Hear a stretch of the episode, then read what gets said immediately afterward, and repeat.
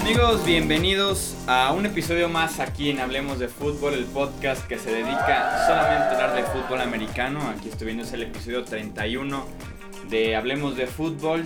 Seguimos con la serie de top 5. Ya estuvimos repasando toda la ofensiva, quarterback, running back, wide receiver y tight end. Ya los pueden encontrar en YouTube o en todas las plataformas en las que subimos este podcast. Y ahora, las próximas dos semanas, seguiremos con el costado defensivo enfocándonos hoy en los pass rushers, principalmente en los que presionan al quarterback o que juegan por los extremos. Mi nombre es Jesús Sánchez y es un placer darles la bienvenida como en cada episodio. En los controles de este episodio y de todos los demás está Edgar Gallardo. ¿Cómo estás, Edgar? Muy bien, Jesús. ¿Y tú? ¿Qué tal? Todo bien, todo bien, ya listo para pasar al costado defensivo. Pero antes Vamos con los comentarios que nos dejaron en el video de receptores y de alas cerradas. Correcto. Entonces empezamos con a este Si no aquí los tengo. no, no, no. Aquí está. Con wide receivers en el episodio 29. Así es. Tenemos un primer comentario de José Ignacio que deja su top 5, pero de quarterbacks. Que yo no, sé qué, cuál es el amor con Drew Brees todavía, lo tiene como 3 o Ignacio. Ajá, dice, entre paréntesis comenta, lanza 5000 yardas como nada y siempre cargó una defensiva horrible. Sí, o sea, sí, sí, pero yo sí ya no lo consideraría en el, en el top 5 a pesar de que sí, cada año aumenta y acumula estadísticas de una manera impresionante. Y, voy a leer su top 5 rápido. Dice 1 Aaron Rodgers, 2 Tom Brady, 3 Drew Brees, 4 eh, Ben Roethlisberger y 5 Russell Wilson. Sin embargo, mete un 6 y pues mete a Philip Rivers. ¿Qué opinas? Que me gusta, a mí me gusta Philip Rivers. Yo siempre he sido fan de Philip Rivers y muchos no por el hecho de que es muy frío, pero a mí sí me gusta Philip Rivers. Y lo más, lo más importante dice, saludos desde Argentina, me encanta el programa. Saludos José Ignacio, gracias por dejar tu comentario. Saludos hasta Argentina. Que, que, me da mucho gusto saber que llegamos hasta allá. Sí.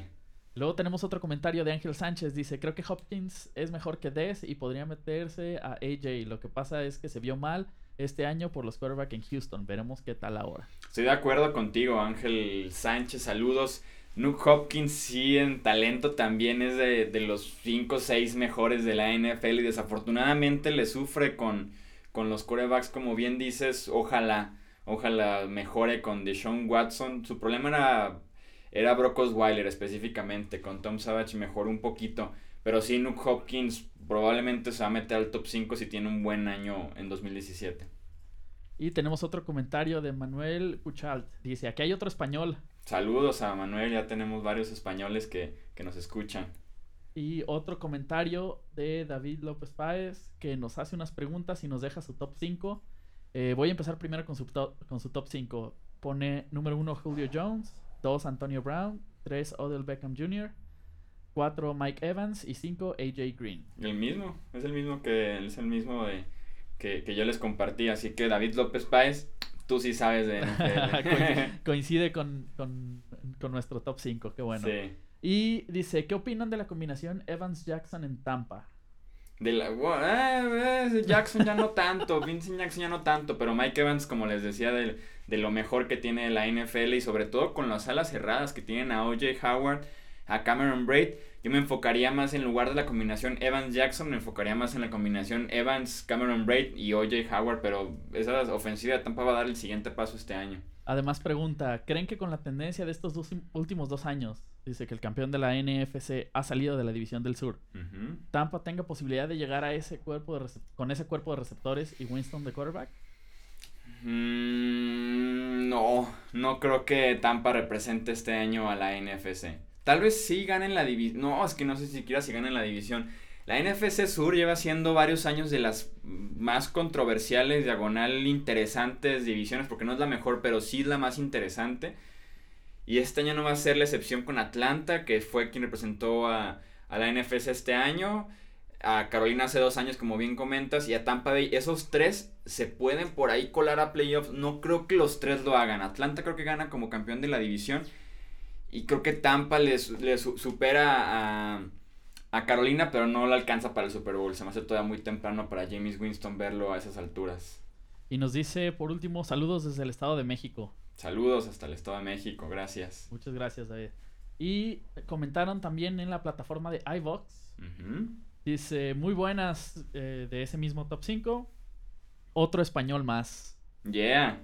¿Qué tal, eh? Bien, esa, esa comunidad española está creciendo mucho. Sí, sí, sí, me da mucho gusto. Un saludo para todos. También, de hecho, tengo, aprovechando que estamos hablando de España, rápidamente en Twitter me escribió Javier Sánchez y me puso también enhorabuena por su podcast. Saludos desde Badajoz, Extremadura, España. Así que también saludos a Javier Sánchez, aprovechando el saludo para España. Muy bien. Y esos fueron los comentarios del episodio 29. Ahora pasamos a los del 30, que fue de a la cerrada, ¿cierto? Sí, así es. Ok. Tenemos un comentario de Juan Luis García Vázquez dice saludos. Saludos, Juan Luis, gracias. Néstor Cazula dice un saludo de Honduras. Saludos, Néstor. Yo sí conozco, no personalmente, pero sí ubico bien quién es Néstor. Un saludo hasta Honduras. Gracias por comentar. Muchas gracias, Néstor. Y tenemos a César Amaya. César Amaya, César sí, también ah. conocido de Colima. Creo que vive en Colima él. Dice, ¿qué onda, Chuy? Checa el dato de Martellus Bennett en su Instagram. Fue el Tyrant con mejor porcentaje de pases atrapados. Eso debería meterlo a la discusión del video. Ay, yo Martellus Bennett lo veo más como un ala cerrada complementario. Como lo que fue con Rob Gronkowski este año, que se convirtió al final de cuentas en el número uno tras la lesión de Gronk. Pero Bennett cargando una ofensiva él solo, que es lo que en teoría hacen estos cinco mejores Ay, yo no veo a Bennett así. Yo lo veo así como en uno entre los 10 mejores y con Green Bay va a estar súper peligroso esa ofensiva en general y ver qué hace con Aaron Rodgers como el principal desde el inicio. Pero sí le falta todavía a Martellus Bennett para ser top 5. Sí, digo, aparte, e, esto ya es como, como modo de comentario mío, ¿no? E, este, el porcentaje de pases atrapados, al final, digo, sí es muy importante, pero no deja de ser una estadística nada más. No, y, y Martellus Bennett, sobre todo el año pasado, cuando Inglaterra le lanzaban poco el balón, y se enfocó más como en el bloqueo, en ser complemento, como les decía, entonces sí, no sé si podríamos medirlos de, esa manera como tal. Exactamente, a lo que iba con eso es que precisamente hay, hay muchas formas, ¿no? Y, muchos factores que hay que contemplar, no solo como porcentaje de pases atrapados, pero pues definitivamente muy buen comentario. Y dice, por cierto, con un wide receiver y un tight end elite, a los Bengals no les alcanza para competir hace una pregunta. Dice, es muy cierta la frase que hay talento, solo falta apoyar. Con los Bengals este año yo tengo dos cuestiones. Uno, Andy Dalton, ver cómo regresa de un 2016 bastante malito. Recordemos que en 2015 era cuando estaba teniendo un muy buen año y fue cuando se lesionó un dedo de la mano y la temporada de los Bengals se vino abajo, aunque Jim McCarron medio los ayudó. Y la segunda pregunta que tendrá con los Bengals este año es la línea ofensiva. Dejaron ir a dos titulares y están confiando en dos que no son novatos, pero que no habían jugado mucho antes. Así que era de las fortalezas de Cincinnati la línea ofensiva y pasó de ser fortaleza a ser ni siquiera un punto medio, pasó a ser debilidad. Entonces no creo que Cincinnati pueda competir este año sobre todo en el norte de la americana, donde Pittsburgh va a estar muy fuerte y donde Baltimore por ahí puede dar la sorpresa. Y estos fueron los comentarios del episodio 30. No sé si tú tienes más, Jesús. No, esos son todos también. Esos ya, ya son todos. Muchas gracias a todos los que comentaron. Recuerden que lo pueden hacer en las plataformas en las que subimos este podcast. En YouTube, que es como lo más sencillo. O también en redes sociales, en arroba Chuy Sánchez-bajo en Twitter y en Facebook como Jesús Sánchez-deportes. Ahí pueden ponerse en contacto con nosotros, dejarnos su comentario acerca del episodio como fue su top 5 o en el caso que también vimos de diferentes preguntas acerca del tema que tocamos en ese episodio. Claro, y además no se olviden de que también ya nos pueden ver en YouTube. Sí, también como le decían es un video podcast. que lo, pueden, lo pueden dejar de fondo mientras están en la computadora, es como otra opción, ¿no? Ver, para verlo en YouTube y que también tendremos más adelante otro tipo de, de videos, otro tipo de ofertas también para el canal de YouTube, ¿no? Exactamente. Muy bien, pues arranquemos. Vamos ahora sí con el episodio 31 de Hablemos de Fútbol. Como les decía, vamos a platicar del top 5 de los Pass Rushers. Iniciamos como en cada episodio platicando de lo que fue el top 5 para Pro Football Focus en 2016. Ellos tienen a Joey Bosa como el número 5 con una calificación de 89.7. Recordemos que Joey Bosa se perdió el primer mes de temporada, primero porque tenía un problema contractual y después por una lesión y aún así tomó la NFL por sorpresa en apenas su primer año y como les decía en solo 3 meses. 4 Von Miller 91.7 en el 3. Cameron Jordan de los Saints con 92.4. Y el top 2 lo conforman Khalil Mack en la primera posición con el 95.1 de calificación, altísimo para Khalil Mack, en la que fue probablemente su mejor año, a pesar de que no se ve tanto en las estadísticas, pero lo que aportaba en esa defensiva. Y en la segunda posición ellos tienen a Brandon Graham, el pass rusher de los Philadelphia Eagles, con una calificación de 93.8. Vamos ahora sí con el top 5 de pass rushers personal, y que tenemos aquí en Hablemos de Fútbol. Iniciamos con esto que me criticaba Edgar porque decía que es un top 5, porque siempre menciono como 3, 4 más además del top 5. este es como el número 6, 7 y 8. O sea, lo, digo porque son como los que se, hashtag, los que se quedaron fuera, ¿sabes? O sea, para que la gente no diga que los hice de menos y que me olvidé de ellos. Como Roethlisberger. Exactamente, como Ben Roethlisberger, son los que se quedaron fuera. Ya Devon Clowney, el pass rusher de los Houston Texans, la pareja de Clowney en el campo, Whitney Mercilus, también de los Houston Texans, que si uno ve el partido de la ronda divisional el año pasado en contra de Nueva Inglaterra, entre ellos dos y entre ella y Bulle casi ganan todo el partido por el esfuerzo defensivo que hicieron, pero al final de cuentas a Tom Brady y compañía les alcanzó para superar a Houston en un partido más cerrado de lo que uno pensaría. Y también tengo a Oliver Vernon, el, el pass rusher que está en Miami y que ahora está con los Giants de Nueva York que firmó un contratazazazazo y que no produjo tanto como se esperaba en ese contrato que lo hacía de los mejores pagados, pero aún así sigue siendo alguien de muy, pero muy buena calidad, presionando al quarterback principalmente, a pesar de que también mejoró un poco deteniendo al juego por tierra. Para este top 5 me fijé uno en el pass rush que la NFL de hoy se gana llegando al quarterback. Dos, que también pudieran aportar en el juego por tierra, como les decía con alas cerradas, que por lo menos hicieran el esfuerzo de mantener su bloqueo, de empujar hacia atrás el jugador que tengan enfrente. Entonces eso también me gustaría verlo de un pass rush. Y tercero, en la versatilidad. Si pueden ponerse de pie, si pueden de vez en cuando venirse al centro del campo, de la línea para presionar por, por el centro y por el guardia. Entonces son algunos de los aspectos en los que me fijé con este top 5 de pass rushers. En la quinta posición y probablemente como la sorpresa de este top 5 tengo a Michael Bennett, el defensive end de los Seattle Seahawks. Que si uno pregunta probablemente a 10 periodistas o a 10 aficionados, creo que ninguno mencionará a Michael Bennett porque no suele tener los grandes números, porque suele ser, o más bien suele perderse en esa defensiva de Seattle que como ya sabemos está llena de talento pero que Bennett me parece la pieza clave, como, como lo dijeron en, este documental que hicieron de los Patriotas de 2014 que ganaron el Super Bowl 49, eh, del de Do Your Job, que se los recomiendo si no lo han visto, creo que está en YouTube. Eh, preguntaban que cuál era la estrategia que tenía Nueva Inglaterra llegando al Super Bowl o cuál era como la clave. Y era ubicar al 72 y detenerlo. ¿Quién era el 72? Justamente Michael Bennett, que se dedica a crear un desastre en la línea ofensiva rival. Se mueve, que es lo que les decía de la versatilidad, se mueve del centro hacia el costado, se regresa al centro, se queda mucho tiempo en el costado, juega como defensive tackle varias jugadas seguidas, entonces esto, esto es la versatilidad que a mí me gusta ver en la posición de pass rusher en la de defensive end y Michael Bennett también tiene un motor que no se le acaba, todo el partido está presionando al coreback. Es impresionante también lo que puede hacer en el juego por tierra porque como les decía, él se dedica a crear el desastre en la línea ofensiva rival, en empujar al guardia y tirarlo, o meterse entre el guardia del centro, llegar por el extremo. Ahora sí que todo el partido está activo y eso se aprecia también mucho de un pass rusher, el motor que tengan y Michael Bennett creo que tiene probablemente el, el mejor motor, el más activo de todos los defensivos de la NFL actualmente. Así que yo lo tengo como el top 5, no sé cómo se le escapó a Tampa Bay hace ya como 4 o 5 años en la agencia libre y que además llegó a Seattle con una etiqueta baja, o sea, con una etiqueta de no ser un super refuerzo para esa defensiva y que poco a poco se convirtió en un líder y como les digo, en uno de los mejores defensivos de toda la NFL.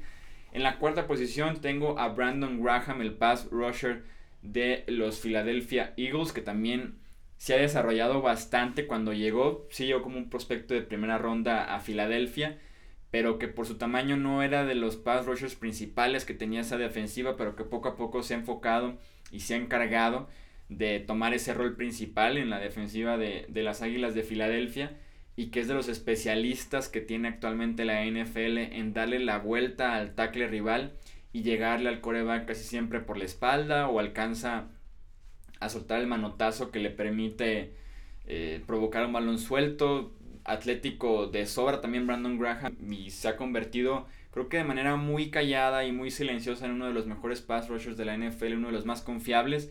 Creo que puedes esperar de él por lo menos una captura y varias presiones por semana. No tiene semanas que son muy buenas y luego al siguiente domingo una terrible.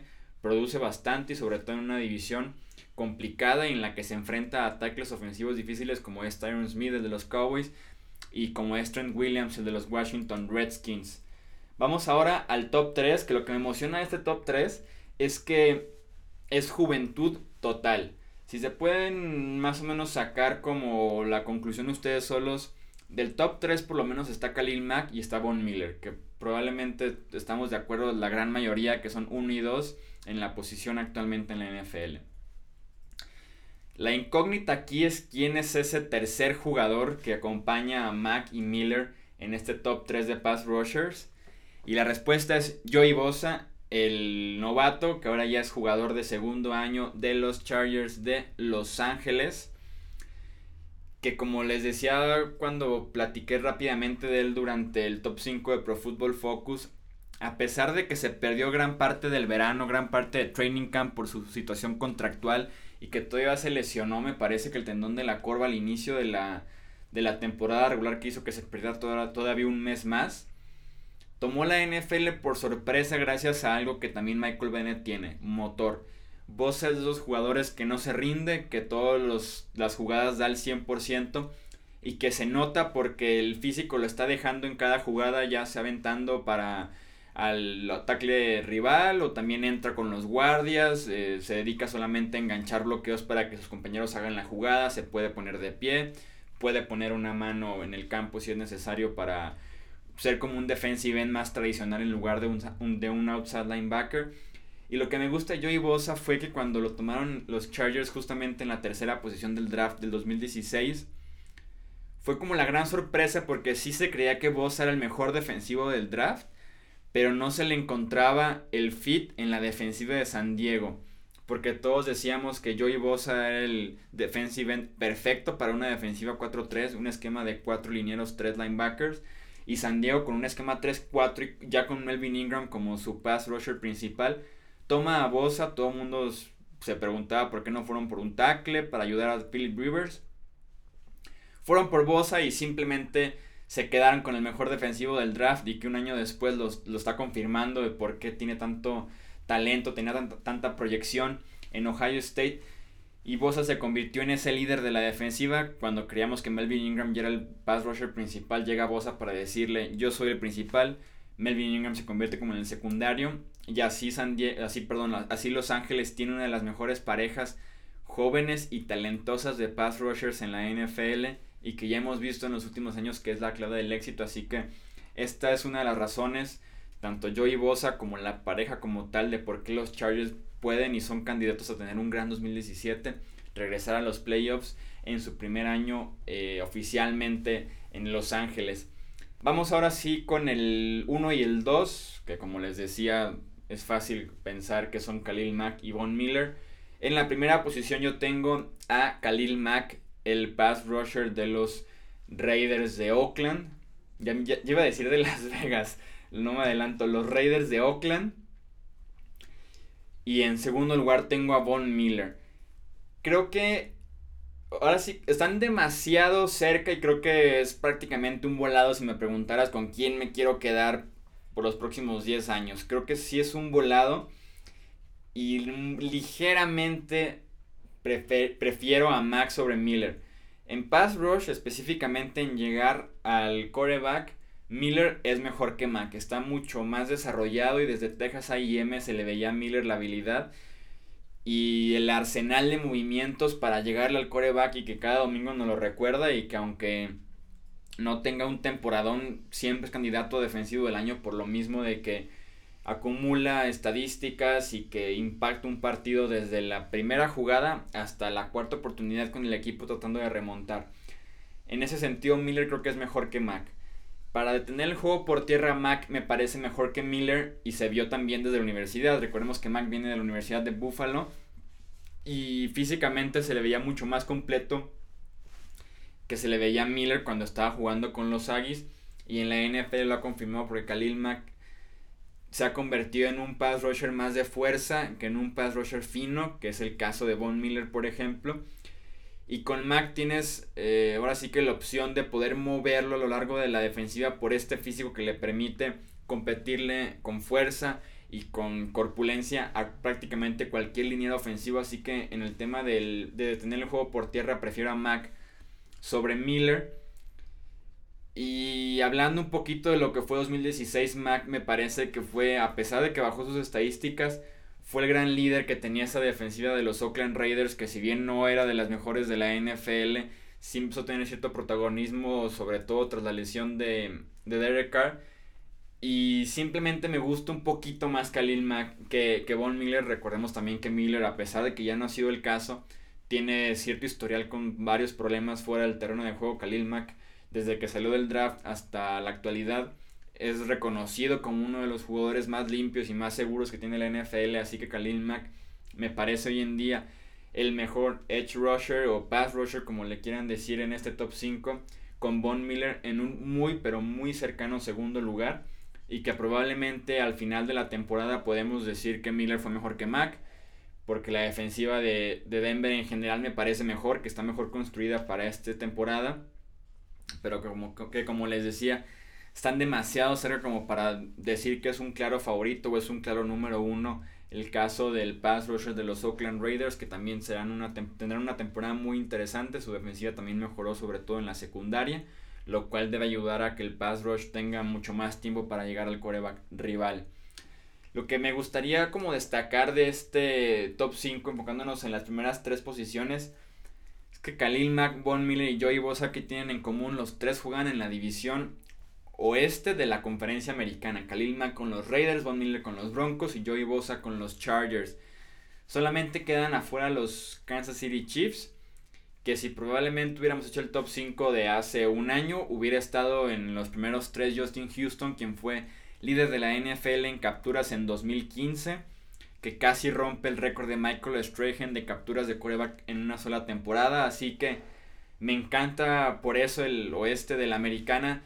Están construidos equipos de manera muy similar y lo que se y se ejemplifica perfectamente con el tema de llegar al coreback porque tanto Mac Miller Bosa como Justin Houston son de los mejores pass rushers de la NFL y están perfectamente repartidos eh, en, en los cuatro equipos de la división y que además cada uno tiene como su complemento, ¿no? Khalil Mack con Irving, Von Miller que tenía de Marcus Ware hoy con Shaquille Barrett o con Shane Ray.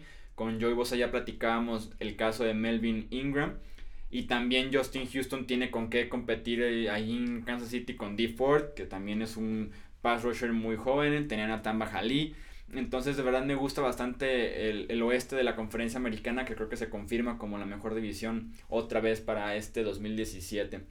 Eso fue todo por este top 5 de Pass Rushers. Recuerden que nos pueden dejar su propio top 5, alguna pregunta o algún comentario eh, directamente en YouTube, por medio de Twitter o de Facebook, o también en las plataformas en las que subimos este podcast, que son las siguientes, por si no conocen aún todas.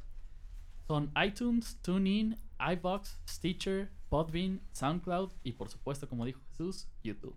Perfecto, entonces Ahí está eh, la edición top 5 de Pass Rushers y nos escuchamos el próximo viernes con los Defensive Tackles. Yo soy Jesús Sánchez, él es Edgar Gallardo. Hasta el próximo episodio.